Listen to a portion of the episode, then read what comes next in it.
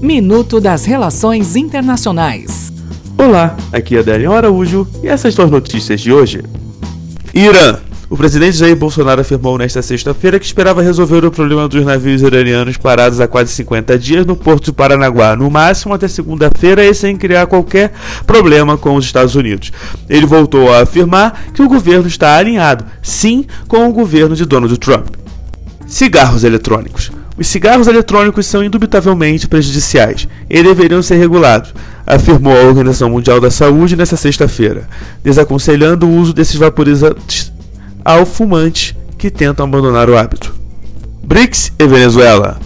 Brasil e Rússia entraram em atrito na reunião ministerial dos BRICS nesta sexta-feira, no Rio de Janeiro, depois do chanceler Ernesto Araújo ter introduzido a crise da Venezuela em seu discurso e declarado que não se pode deixar de ouvir um grito que pede liberdade, vindo do país vizinho. O ministro das Relações Exteriores russo, Sergei Lavrov, reagiu e defendeu uma solução sem interferência de fora.